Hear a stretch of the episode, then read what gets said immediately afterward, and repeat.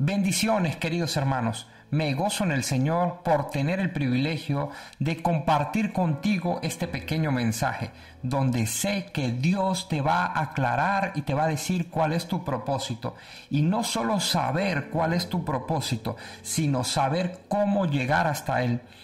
Hoy tenemos muchas personas desesperadas o precipitadas por empezar un ministerio pero por ignorar los tiempos nos encontramos con muchos ministerios prematuros naciendo fuera de tiempo.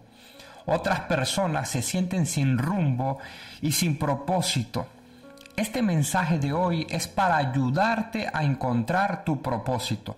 Te quiero arrojar un poco de luz para que tú mismo sepas a través de tus sueños qué llamado tienes o cuál es tu ministerio. La palabra enseña que muchos hombres de fe encontraron dirección a su propósito por medio de los sueños. Debes saber que Dios está interesado en hablarte, pero tal vez tú estás buscando la respuesta en el lugar incorrecto. Pero antes de hablarte de tu propósito o del propósito, quiero enseñarte un principio que se llama madurez. Lo podemos ver en la vida de Jesús. Jesús empezó su ministerio a los 30 años de edad y no a los doce. A pesar de que ya a los doce años Jesús predicaba y la gente quedaba maravillada por la sabiduría que tenía, se podría decir que ya Jesús a los doce años estaba calificado para empezar su ministerio. Pero ¿qué pasó? ¿Qué hizo que desistiera de empezar su ministerio a esa edad? Lo que te quiero dar a entender es que Jesús tenía un propósito desde que nació, pero también tenía un tiempo asignado para el cumplimiento de ese propósito. Jesús no se precipitó, él esperó su tiempo. La palabra relata que María en una ocasión le pidió a Jesús que lo ayudara con un milagro. El milagro era convertir el agua en vino. Y la respuesta del maestro fue, mujer, ¿qué tienes contra mí? Aún no ha llegado mi tiempo. Sin embargo, Jesús suelta la palabra y el milagro sucede. La palabra me enseña que hay un tiempo determinado para comenzar un ministerio. Hay personas que necesitan un grado de madurez espiritual para poder llegar. Podemos predicar muy bonito, podemos tener todos los dones, pero si aún no es nuestro tiempo, vamos a fracasar. Esto no tiene nada que ver con los años que tú tengas en una iglesia. En la iglesia donde yo crecí, miraba a muchas personas así. Personas con muchos años en la iglesia, pero cuando hablaba con ellos parecía que tuviesen seis meses en el Evangelio. Pero también vi personas que tenían seis meses en el Evangelio, pero parecían cristianos de toda la vida. Recuerdo un chico que se me acercó un día después que yo prediqué en la iglesia y sus palabras fueron, eres un adulador. Allí debería estar yo predicando y no tú. Yo llevo toda la vida sirviendo aquí y tú eres un recién llegado y ya estás predicando. Mi respuesta fue, por eso mismo, querido hermano, que tú no estás predicando, porque Dios exalta al humilde y resiste al soberbio. Quiero hablarte desde mi experiencia y contarte qué fue lo que me empujó hacia mi propósito. El primer principio que te quiero regalar es que te acerques a tu líder. No esperes que él se acerque a ti. Yo sabía y tenía claro cuál era mi llamado y cuál era mi propósito, pero sabía que necesitaba rodearme de personas de visión y personas de liderazgo. Yo llegaba a la iglesia y yo no me quedaba en la parte de atrás esperando que el pastor me mire o me salude. Yo me iba 30 minutos antes y me metía al despacho de los pastores, saludaba a todos y les preguntaba a los pastores, ¿quieren un té, una infusión, algún café? Otro día llegaba y le decía, pastor, eh, ¿qué tal si le ayudo con la limpieza del baño? ¿Dónde están las cosas de limpieza?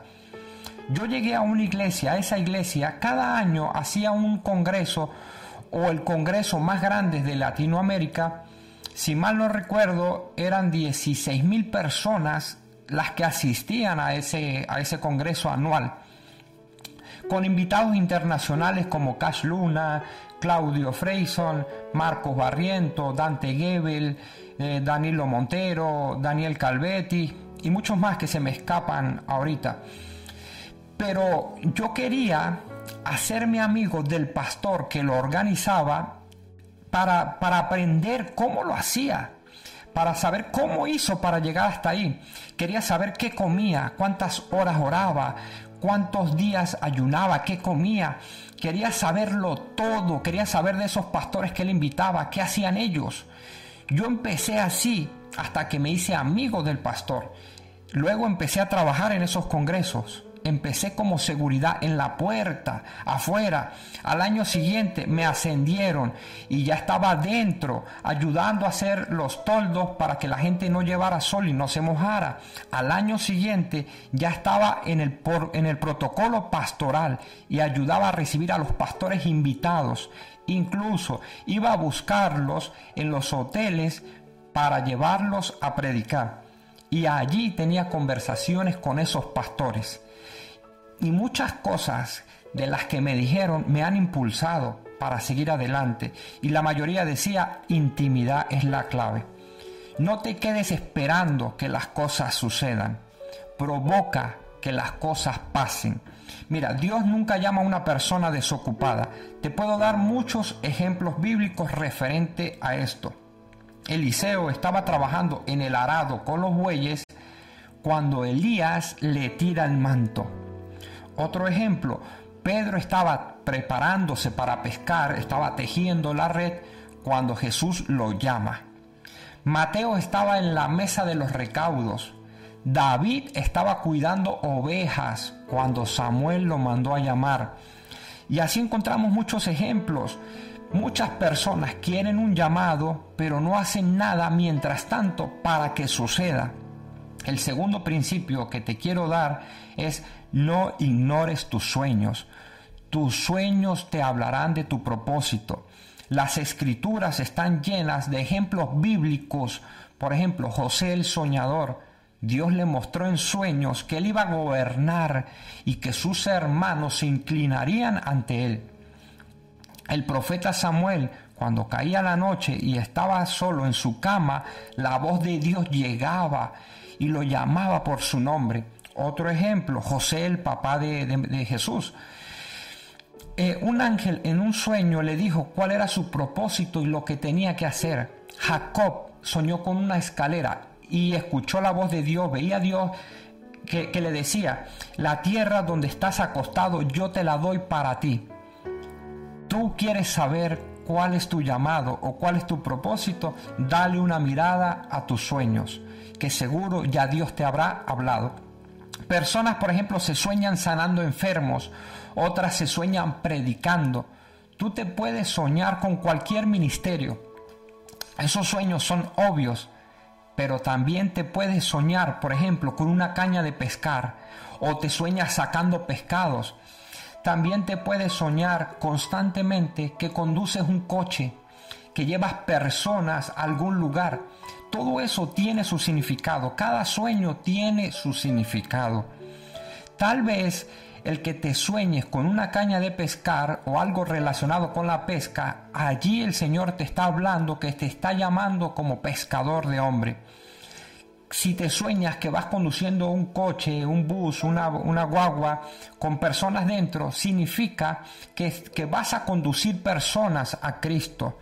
Te puedes soñar con guerra espiritual, eh, te puedes soñar caminando sobre las aguas, etc. Todos esos sueños hablan de ministerios. Cada sueño significa algo y debes prestarle atención, porque la palabra dice, que Dios nos habla cuando cae la noche. Él habla a nuestros oídos. Y estos sueños se confirman con el tercer punto que te voy a dar a continuación. Pero antes quiero recordarte algo. Donde quiera que Dios te habla, te vas a enfrentar con tres enemigos. Personas dicen, yo no sueño nada. Otros dicen, yo no recuerdo lo que sueño. O otros simplemente saben que sueñan y no le prestan atención. Jesús nos compara como con la tierra y compara su palabra que es la que cae y que hay tres enemigos que van a querer robar esa palabra. Usted lo puede leer en la parábola del sembrador. La semilla representa la palabra de Dios, la tierra eres tú o representa el lugar donde es soltada la palabra de Dios. Puede ser en sueños, puede ser audiblemente o en tu espíritu o igual puede ser en visiones. Sea cual sea, esa palabra se va a enfrentar con tres enemigos que pelean contigo para robarte esa palabra. Si lo llevamos a los sueños, el primer enemigo, según la palabra, son los pájaros ladrones. El, el, enemigo va a intentar robarte esos sueños. Pero si el enemigo no puede robarte los sueños, te va a querer añadir. Dale una mirada a los pájaros. Los pájaros tienen la habilidad de comer semillas y llevarlas en su vientre, en su estómago, y luego las dejan caer. Cuando salen sus desechos, sus excrementos, esas semillas van ahí. Si el enemigo no te puede robar, va a tratar de añadirte cosas a tus sueños para desviar tu atención. Por ejemplo, sueñas que estás pescando y de repente pisas caca, caca de algún animal, perro, lo que sea eso en ese sueño te va a desviar tu atención completamente. Tú debes desechar de tus sueños cosas así. Al tú despertarte vas a pensar en la caca y no en lo que estabas haciendo. Son trampas del enemigo para traer distracción a lo que Dios quiere hablarte. El segundo ejemplo son los espinos. Las personas están tan cargadas de problemas que esos problemas se convierten en espinos y ahogan la palabra de Dios. Cuando cae la noche, la persona lo único que sueña es con esos problemas, con esa preocupación de cómo pagar el alquiler, qué comeremos mañana. Pero eso no va a dejar que la palabra de Dios pueda dar frutos. Si tú pones eso en las manos de Dios, vas a quitar todos esos espinos y dejarías campo para que la palabra de Dios pueda llegar. Se necesita madurez espiritual antes de comenzar un ministerio. La altivez es, es, la primera señal que te indica que no es tu tiempo. Cuando el enemigo no te hace caer por una falda, lo va a intentar por la avaricia. Y si no te encuentra allí, lo va a intentar por la altivez. La palabra dice, después de la altivez viene la caída. Un ministerio sin la madurez indicada podría hacer mucho daño. Para que tú me entiendas, quiero basarme en la vida de un niño de Israel. Fíjate, Israel es el reloj profético, por lo tanto, para entender muchos principios, debemos darle una mirada a Israel. Tenemos que mirar un poco esa nación. Un niño de Israel desde que nace hasta que llega a su edad adulta, ellos, desde que nace a los 13 años hasta los 12, 13 años, está a cargo de su mamá y de los 13 hasta los 30 está bajo la tutela del papá. Y a los 30 años se considera que ya es adulto y sale de la tutela de los padres. Se cree que a los 30 es un hombre maduro. Puede ser que tú seas quien seas, pero si no es tu tiempo, no podrás moverte correctamente.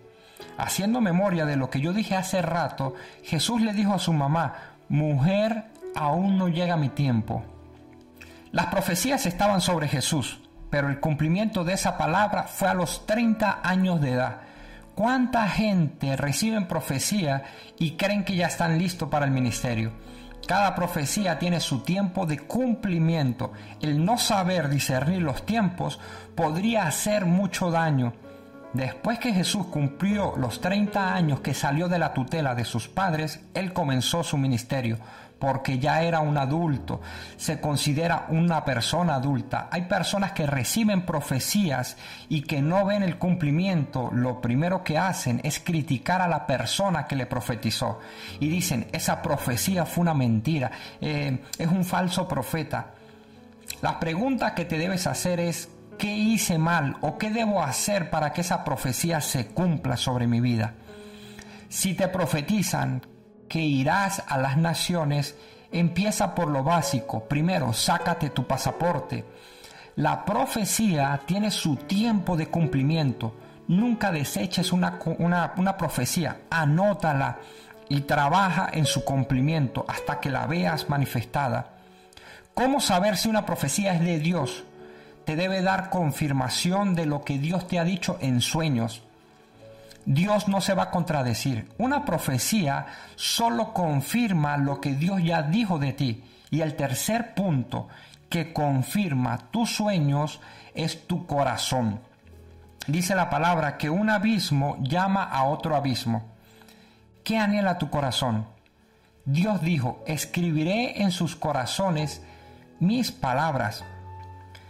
Yo tenía sueños, yo tenía profecías cuando, cuando era adolescente, cuando era niño, pero un día vi un hombre de Dios siendo usado por milagros, eh, con señales, con maravillas, profetizando, en ese instante se encendió dentro de mí un fuego y yo dije, yo quiero lo que ese hombre lo que ese hombre tiene.